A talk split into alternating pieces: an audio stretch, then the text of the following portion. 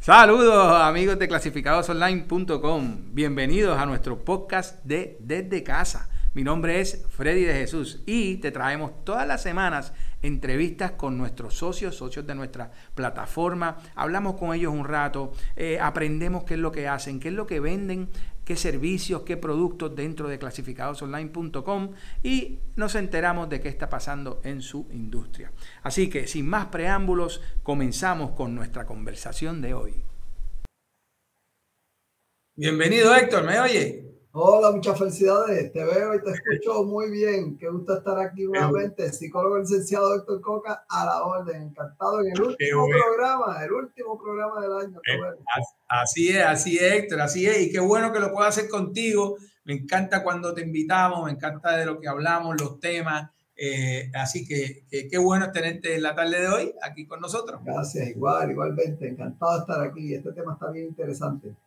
Chévere, chévere. Vamos, vamos a hablar ya mismo de varios temitas. Pero, eh, Héctor, para la gente que no nos conoce o que no te conoce, no te conoce a ti eh, de los segmentos anteriores, eh, comparte un poquito con nosotros de lo que tú, a que tú te dedicas.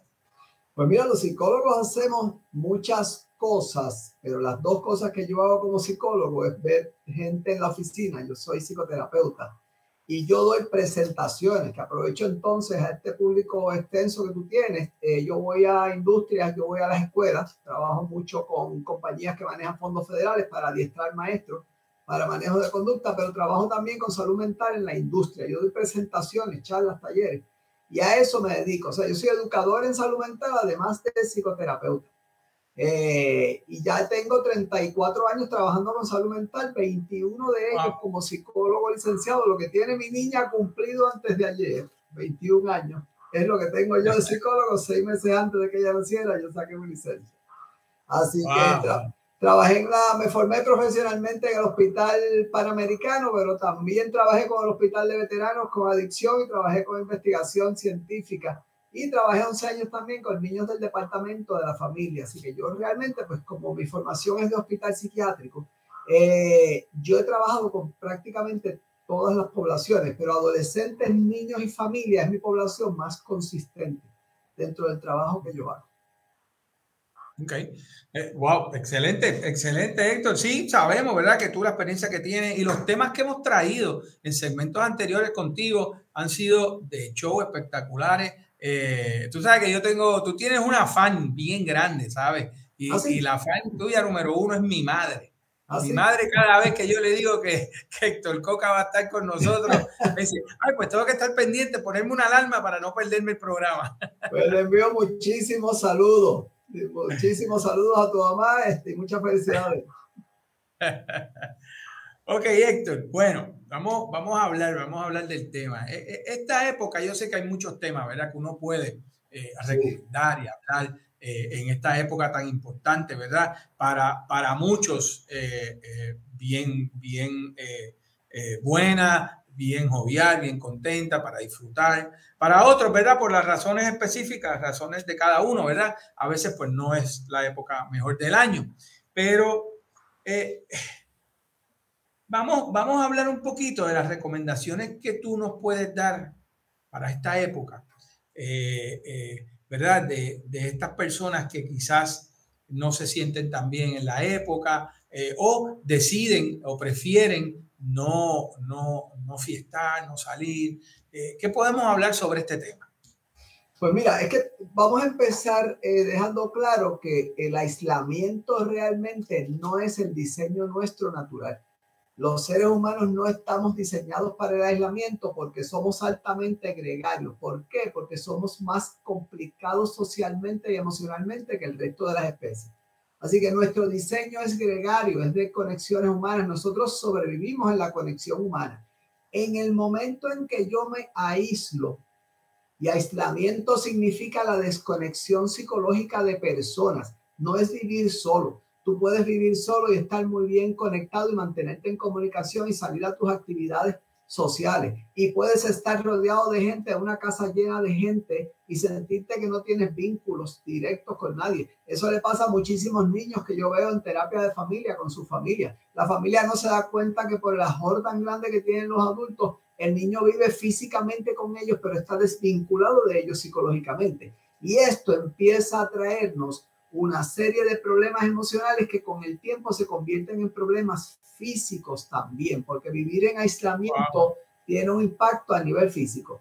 Para que tengas una idea, la, cuando vivimos en aislamiento por tiempo prolongado, según el, el CDC, el Center for Disease Control, este, la posibilidad de tener un stroke aumenta a 57%, mira qué interesante, y un ataque al corazón a 41%. Eso es por darte un solo dato, porque el aislamiento tiene vínculos también con la demencia y tiene vínculos con otras condiciones eh, físicas. Oye, y con, y, con, y con, el estancamiento, porque no sale, estás metido en un sitio específico, no, no te mueves, no haces ejercicio. Exactamente, a nivel social entonces, nos ocasiona que perdamos oportunidad porque la razón por la cual Freddy logró ser el director de clasificados online fue por sus vínculos con otras personas con el tiempo, que va tan atrás como cuando entraste a una universidad y te vinculaste con personas para que te adiestraran y para tú poder con compañeros ponerte de acuerdo para todos poder enfrentar las clases, intercambiar información.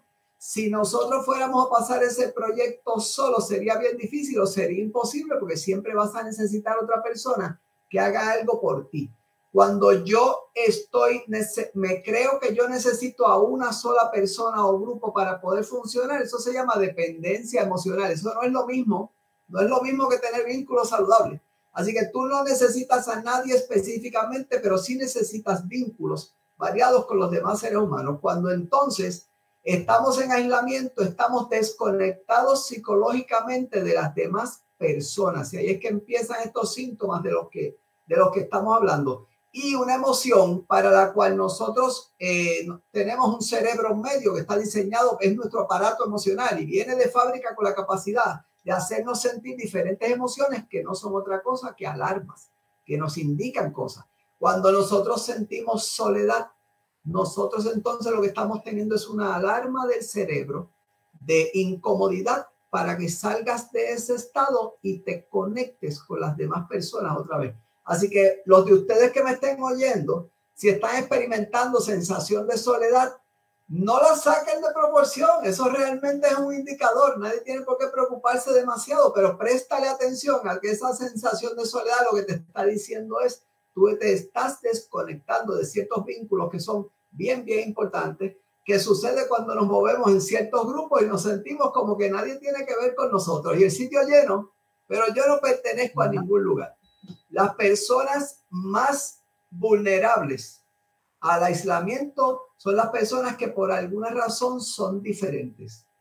En primer lugar, todo el que se sale del promedio, sea porque es muy avanzado o sea porque se quedó atrás, la tendencia que puede experimentar soledad con mayor facilidad. Eso le pasa inclusive a los niños más inteligentes que los otros niños en la escuela porque ellos no ven la vida igual que el resto de los niños y se comportan diferente. Cuando te comportas diferente, pues ahí viene el rechazo. Pero tú tienes los ancianos. La comunidad LGBT plus también está muy expuesta a aislamiento. Tú tienes las personas que tienen problemas de audición, las personas que tienen problemas eh, eh, visuales, las personas que tienen dificultad con movimiento, que sus hogares están demasiado eh, retirados y entrar y salir del hogar es complicado las personas que se retiran tienen entonces muchas ocasiones los vínculos fuertes que han tenido en su vida son en el trabajo y no en el resto de los lugares. Y cuando se retiran tienen una pérdida bien grande de un montón de vínculos y de contactos que no solamente eso tiene un impacto emocional, sino que en muchas ocasiones los dejan aislados. Así que todas esas circunstancias son ejemplos de cómo podemos caer en aislamiento. Y lo importante con el aislamiento es que estemos conscientes de que no es nuestro diseño y tenemos que salir de esto, porque tú tienes personas que se sienten muy felices en el aislamiento y se sienten muy felices viviendo solas y aisladas, pero aunque yo me sienta feliz, si yo estoy desconectado, yo me estoy haciendo daño, que volvemos a lo mismo, no es lo mismo que vivir solo y que yo disfrutar mis momentos solos conmigo mismo. Ese tipo de silencio y ese tipo de aparte se llama meditación. Eso es excelente. Eso está recomendado como una estrategia bien importante de salud mental. Eh, en este tema busquen información de lo que se llama mindfulness para que puedan entonces entrar un poquito en los beneficios de lo que es el silencio y el aislamiento por un tiempo específico, nosotros prestándonos atención a nuestros procesos mentales y emocionales internos. Pero una vez yo, yo termino con este estado, yo se supone que regrese a los vínculos con personas significativas, que tampoco significa que en todas partes yo voy a esperar tener los mejores amigos, porque las relaciones tuyas íntimas tienden a ser menos que las relaciones puntos con otras personas pero la relación con todo el mundo, distante o corta, hace falta. Porque tú tienes una relación con esa señora del supermercado, que es una relación muy buena, pero es una relación distante porque es allí cuando vas a comprar algo y se saluda y se ah. ayuda e intercambian. Esa relación es muy importante también, pero es bien importante la relación en los grupos donde yo encuentro seguridad, que ya ahí el nivel de intimidad es mayor. Eso tiene que cultivarse también porque nuestro aparato emocional tiene un diseño de búsqueda de afecto y búsqueda de seguridad el resto de nuestras vidas. Es particularmente bien importante mientras menores somos en edad. Tenemos que tener unas figuras específicas con quienes tenemos un apego más directo en lo que yo me voy desarrollando. Pero una vez soy adulto, también necesito pertenecer y necesito tener estos vínculos que me den seguridad para yo estar estable emocionalmente. Oye, Héctor, y entonces es verdad, tremendo, wow. Pero, ¿cómo nosotros, qué recomendaciones tú nos das para, para que esa persona pueda empezar a salir de ese, de ese, eh, ¿verdad? De, que quiera hacer, que quiera estar aislado, eh, de ese trend de que, de que pues, ¿cómo, ¿cómo, podemos salir de eso? En el aislamiento, en el aislamiento caemos a veces sin darnos cuenta y ahí es fácil porque tú empiezas a llamar amistades, usar la tecnología, utilizas la videollamada haces planes rápidos para encontrarte. Pero cuando preocupa el aislamiento es cuando viene con síntomas de depresión. La depresión ocasiona aislamiento y el aislamiento ocasiona depresión. Sucede de las dos direcciones. Así que cuando estamos deprimidos, como estamos más lentos cognitivamente, tiende a darnos más problemas en mantener atención a las conversaciones, estoy más irritable, por lo tanto tolero menos a la gente alrededor mío y la tendencia es que me encierro. Yo te voy a invitar, persona que me estás escuchando, a que si ese es el caso, hagas dos cosas. Esa depresión tiene que tratarse en terapia y tú vas a ir para recuperarse de la depresión, hay que ir en contra de los síntomas de la depresión. Y si sabes que ya llegó la hora 8 de dormir y tienes ganas de dormir hasta la hora 15, tú te vas a hacer el esfuerzo de levantarte y no te vas a quedar durmiendo, pues así mismo con el aislamiento. La depresión va a querer que tú te quedes aislado y tú vas a decir, ¿sabes qué? Yo no me voy a quedar aislado, no tengo ganas, pero me voy a arreglar como quiera y voy a ir para la calle y me voy a encontrar con gente querida o voy a llamar unas cuantas personas nada más que para sentirles la voz. Es, eres inmigrante en otro sitio, aunque sea métete en un shopping center y siéntate allí y, siente la gente caminar alrededor tuyo, para que te dé sensación de presencia humana. Los inmigrantes están en un riesgo de aislamiento bien grande también, con todos los problemas psicológicos y físicos que esto implica, si me había pasado eh, mencionarlo. Así que pertenecer a grupos de apoyo. A veces puedes, tienes algún tipo de circunstancia en tu vida que te da criterios para pertenecer a un grupo de apoyo. Puede ser alcoholismo, Puede ser sencillamente que eres inmigrante en tu área y hay grupos de apoyo de personas de tu misma eh, nacionalidad o en tus mismas circunstancias.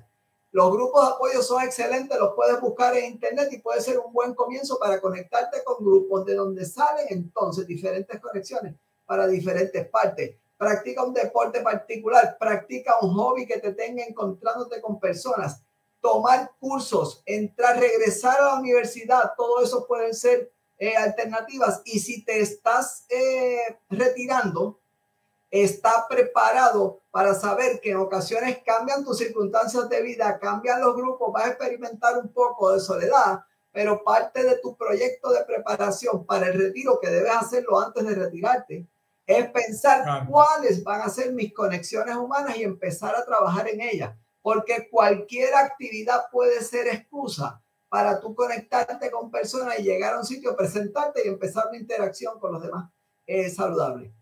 Eh, Freddy, tengo que añadir también que hay personas que la razón por la cual están más expuestas al aislamiento es la de pobre destreza de comunicación y pobre destreza social. Si ese es tu caso, Con tu terapeuta puedes recibir adiestramiento en comunicación asertiva. Yo doy adiestramiento para la industria en comunicación asertiva porque esto tiene que ver hasta con negocio. Se pierde dinero por no tener destrezas de interacción adecuada ah. o tu personal no tenerlo. Así que invertir la sangre que le corre por las venas a las buenas relaciones sociales y a las relaciones saludables se llama la comunicación. Así que invertir en, en, en conocer primero sobre comunicación asertiva ensayos y ensayos y estrategias para entonces ponerlo a funcionar. Yo te diría que es el primer paso si acaso entiendes que tu problema es de interacción social. Wow, wow, Héctor, tremendo, tremendo tema, definitivamente. Eh, pero eso es lo que tenemos que hacer, esas recomendaciones de poder interactuar con gente, pasarla bien, eh, eh, tener amistades, pues eso es lo que hay que trabajar, ¿verdad? Si uno no tiene esas destrezas, pues trabajar en ellas definitivamente. Conciencia de conexión, conciencia de, de, de, hacer esfuerzo por conectarte, aunque no tengas deseos, porque es una necesidad, no es un, ay, sería chévere, tú sabes.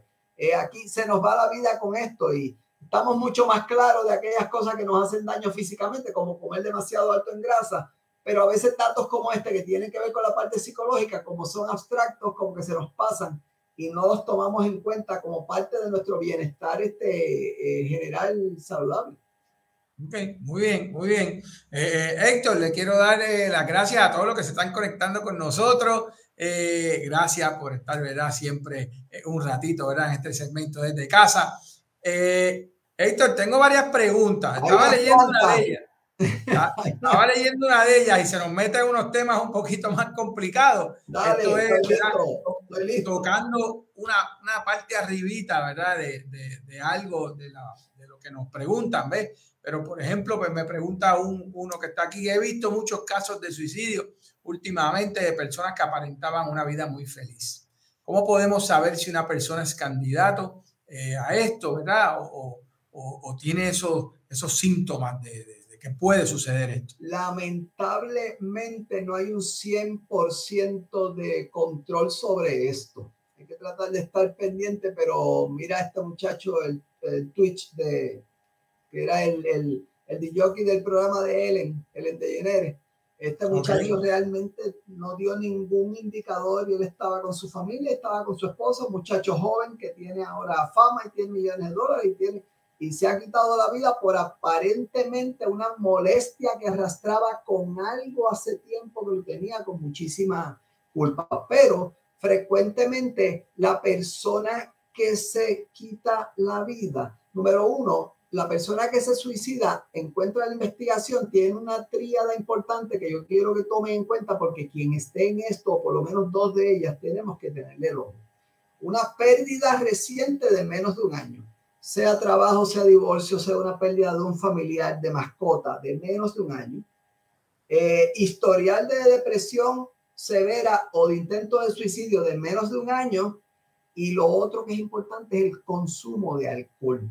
Si tú tienes alguna persona que está en estas tres, esa persona tú vas a alertar a los que estén cercanos a él para mantenerle un ojo y exhortarle lo antes posible a que entre a buscar ayuda pero frecuentemente los síntomas de depresión son bien consistentes con los de la persona que va a intentar eh, un suicidio. Pero añadimos también el, el estar muy melancólico, el, el, despedirse o enviar señales de que se está despidiendo. Por ejemplo, la persona aislada tiene una relación con suicidio también. Eh, la persona, como dije anteriormente, que tiene historial previo, personas que te cambian el estado de ánimo de la noche a la mañana, ese aislamiento que sigue y que sigue y que sigue es un indicador. Es bien consistente con la persona que termina eh, quitándose la vida. Así que importante que nos metamos, importante que hagamos preguntas directas. Tú has pensado hacerte daño, no tengas eh, miedo de hacer esa pregunta, porque esa pregunta en la gran mayoría de los casos se te contesta con sí cuando la pregunta, pero es como un tabú, que tenemos este temor de preguntar por miedo a que nos digan que sí, y no saber qué hacer. Si esa persona te contesta que sí, tú te le vas a quedar al lado, tú vas a agarrar el teléfono y tú o llamas 911 o llamas un familiar, si no un familiar tuyo directo, que te ayude a montarlo en el carro, porque esa persona tiene que ir al hospital psiquiátrico, no es esperar el lunes cuando llegue eh, la cita con el psicólogo, cuando sea.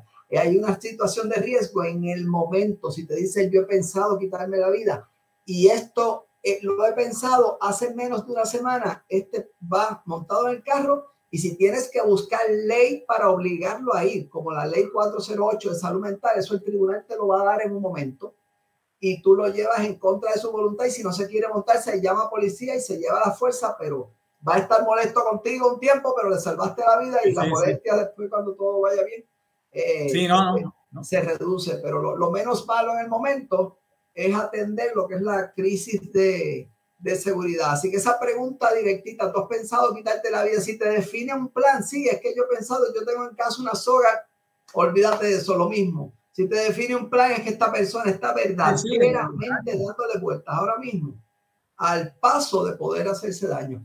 Y no vamos a ir a la segura. Y ante la más mínima duda, vamos a la segura y le decimos, tienes que ir. Wow, amigos, qué clase de herramientas esta que nos da Héctor, ¿verdad? Para, para nosotros, esas mismas de que, de que le diga a la persona que quizás no tiene problemas, ¿verdad? ¿Cómo reaccionar si se encuentra con alguien que tiene ese problema? Claro. Eso es un millón de pesos, Héctor. Así que, que esta información es extremadamente valiosa. Vamos a seguir. Tengo otra preguntita aquí. Me gusta tratar de siempre contestarlas todas. Eh, esta pregunta es buena. ¿Qué pueden hacer estas personas que son introvertidas ¿okay? y desean conocer más personas? Son introvertidas, pero, pero lo reconocen y quieren, quieren ser mejor. El introvertido frecuentemente o carece de destreza, que si carece de destreza es cuestión de entonces con mi psicólogo, yo me siento a adiestrarme y me pongo a practicar y la destreza no la tenía, pero por medio del conocimiento la adquiero y el conocimiento de cómo hacerlo, perfecto. Pero frecuentemente el tímido sufre de fobia social. Y cuando estamos hablando de fobia social, estamos hablando ya de ansiedad. Las ansiedades, no importa cuál sea, miedo, desde miedo al lagartijo hasta, hasta otras formas de ansiedad, hasta la postergación, se trabajan con acercamientos graduales. Tienes que ir o recomendarle a la persona de quien estemos hablando, ir por encima del temor y de forma gradual empezar a dar pasitos cortos hacia la interacción social. Si le da seguridad que tú estés con él o con ella, trata entonces de hacer el esfuerzo de invertir tiempo con esta persona, estando tú al lado para permitirle que interactúe en esos momentos específicos donde le da miedo, porque tú, puedes tener personas que se atreven a pararse delante de un público de 200 personas y dar una conferencia, pero se bajan de ahí y se encuentran a una persona con quien tienen interés romántico y, se vuelve un ocho y se asustan y no saben qué hacer cuando tienen al frente a alguien que les atrae eh, sexualmente o románticamente. O no se atreven a hacer una transacción en una tienda y pagar en el supermercado. O sea, las fobias funcionan así de absurdo. Eh, y las situaciones sociales son innumerables. Así que primer paso, identificar en qué momento esa persona tiene temores. Y si es en general, pues entonces tiene que empezar un proceso de salir lo más que pueda y dentro de lo que la ansiedad le permita empezar a interactuar. Si la ansiedad aumenta demasiado, nos retiramos. Podemos distraernos, hacer un poquito de relajación muscular, hacer mindfulness pero regresas a atender la situación. No porque te dio miedo significa que ya vas a dejar de intentar. Estas cosas se superan y se mejoran. Nosotros estamos diseñados para eso. O sea, no te veas como alguien discapacitado solo porque tienes miedo a situaciones, porque las la fobias tienen todos tamaños y todos colores. A uno le da ansiedad, 20 mil cosas. El que no tiene la oscuridad la tiene a los lagartijos y el que no la tiene los lagartijos la tiene a las situaciones de conflicto con otras personas, que ese es otro ejemplo de una situación social que es bien común que la gente tenga temor. Pero una cosa o la otra, adiestrarse primero y después acercarse gradualmente es la manera en que uno lo supera y cuando vienes a ver relativamente poco tiempo estás logrando cosas que antes ni pensaba. Sí, de hecho, de hecho. Pero entonces, mira la pregunta que tengo próxima, Héctor. Es, yo creo que lo contrario a lo que acabamos de hablar, que es tener varios dates eh, con varias personas, somos la misma semana, no es a la misma vez, ¿verdad? Porque no. Eh, es demasiada conexión.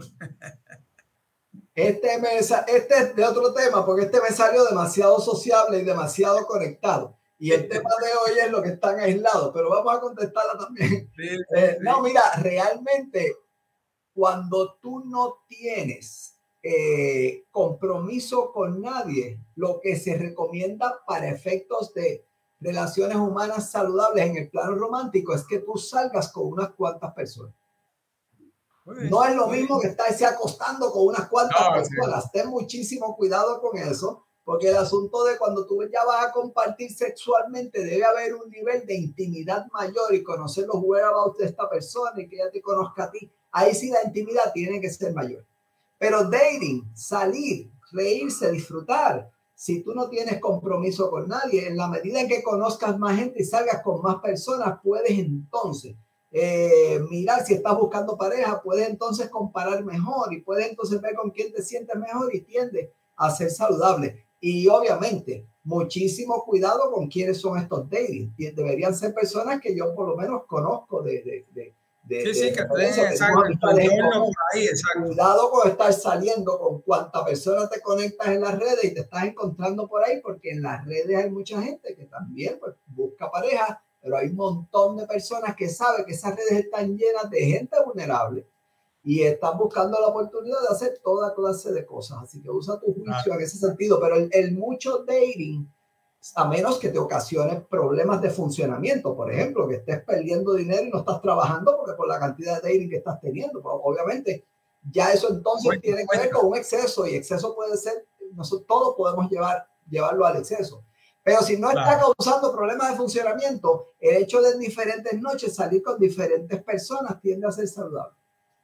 Qué bueno, qué bueno. Héctor, se nos está acabando el tiempo. Eh, fue muy rápido hoy. oye, oye, rapidito, este es el último del año y quiero dar varios mensajes después.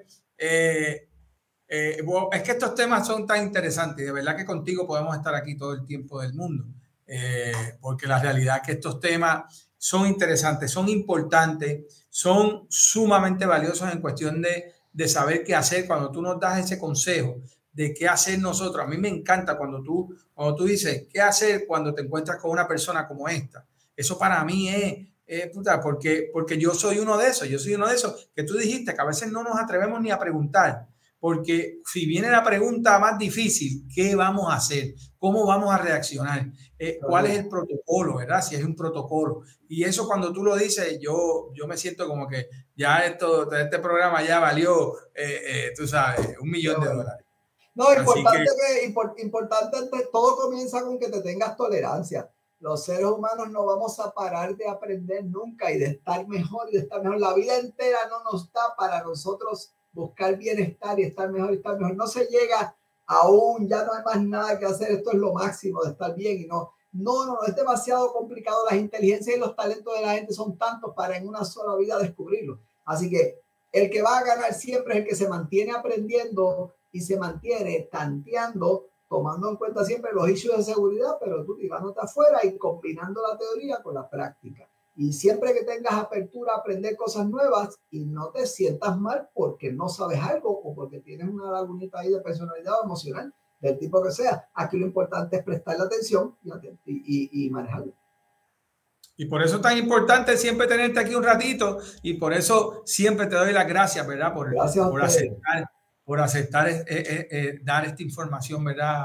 para nuestro público y, siempre es apreciada y bienvenida, ¿sabes? Qué bueno, qué bueno. Me alegro mucho saber que esta información pueda ser útil. De hecho, por eso yo me dedico a esto que yo me dedico. Yo quiero, yo quiero dejar saber un poco de la información que a nosotros los psicólogos nos llega, porque a veces un detalle que yo tome prácticamente le pone la última pieza rompecabezas de un concepto que cuando yo vengo a ver, entonces caigo en cuenta de cómo es y mejora mi calidad de vida muchísimo. Así que un detalle a veces hace la diferencia. Y por eso en el caso mío yo me siento muy bien y muy satisfecho de venir a programas como el tuyo, a trabajar con gente tan chévere como tú y en programas de tanta audiencia como este para que se riegue esa información y que esté disponible para todo el mundo. Héctor, y si para esas personas, ¿verdad? Que nos oyen y te oyeron eh, y te van a oír próximamente eh, y quieren verte, quieren hablar contigo, quieren que tú los orientes y le des de tu, de tu conocimiento, ¿Dónde te pueden conseguir? ¿Cómo te pueden contactar? Ahí está el 430-9933, pero eso es como una especie de número de oficina. El otro que está al lado, el 410-2894, es mi número personal. En ese número, si no me consigues directamente, me dejas mensaje de texto que lo antes posible te contesto y hablamos, o ponemos cita o hacemos compromiso de, de taller o lo que sea que vayamos Claro, claro, esa es la idea.